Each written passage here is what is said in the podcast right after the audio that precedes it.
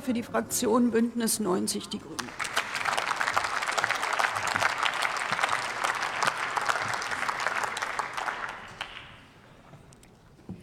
Sehr geehrte Frau Präsidentin, liebe Kolleginnen und Kollegen, liebe Zuschauerinnen und Zuschauer, 2023 wird das dritte Jahr in Folge sein, das nach einem Krisenhaushalt verlangt. Und wir gewöhnen uns nicht als Parlament an den Ausnahmezustand, aber wir können inzwischen ganz gut mit ihm umgehen. Wir wissen unter anderem, umso unübersichtlicher die Zeiten, umso klarer müssen die Antworten sein. Und die Antworten, die dieser Bundeshaushalt gibt, in Sachen Entlastung, in Sachen Modernisierung, in Sachen Energiesicherheit, die sind sehr klar in unübersichtlichen Zeiten. Wir wachsen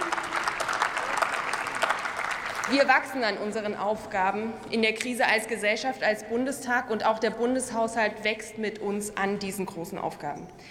Friedrich Merz am Mittwoch und auch Jens Spahn zum Beispiel heute Vormittag hier, die können ja gar nicht die aktuelle Situation in Deutschland schwarz genug malen.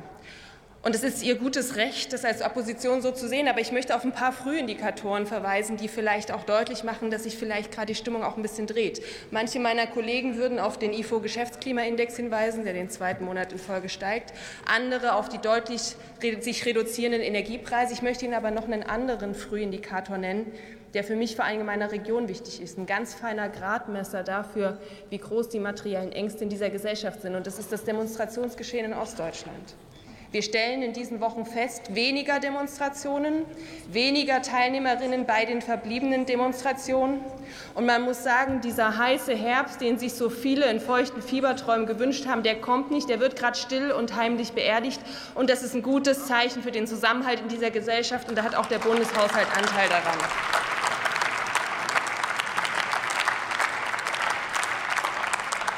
Was Friedrich Merz und was auch Jens Spahn heute Morgen ja auch nicht oft genug betonen können, ist, dass es aus ihrer Sicht ruckelt in der Bundesregierung.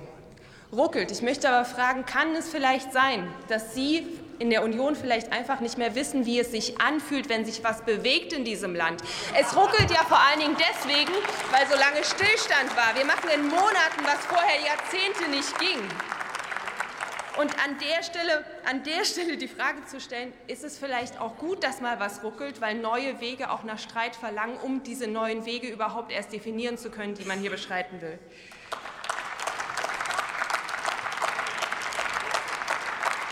Und dann auch bei Friedrich Merz und Jens Spahn ist ja auch der Vorwurf nicht weit, es, würde, es wäre hier Führungsversagen der Bundesregierung.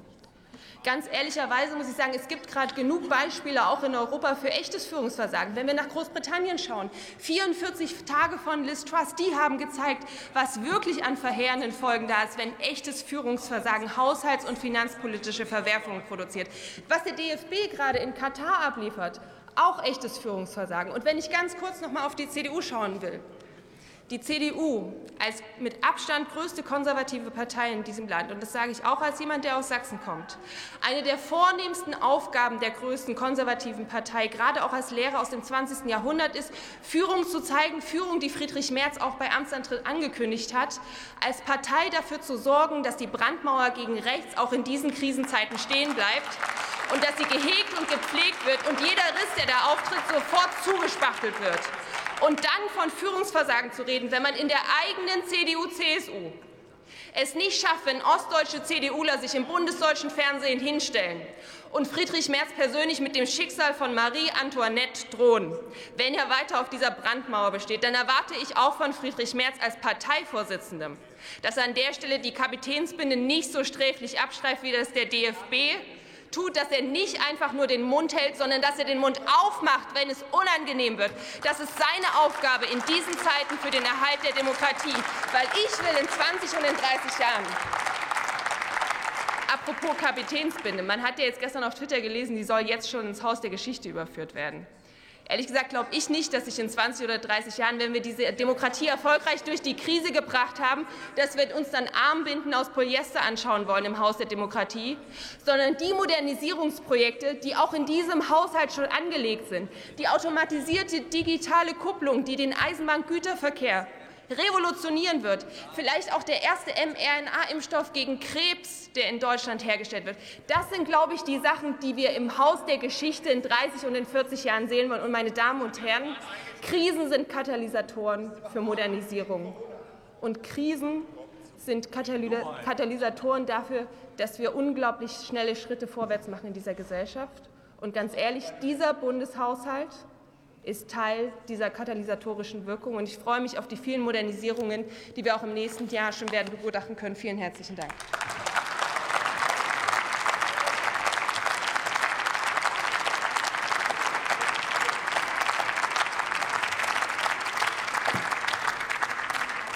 Für die Fraktion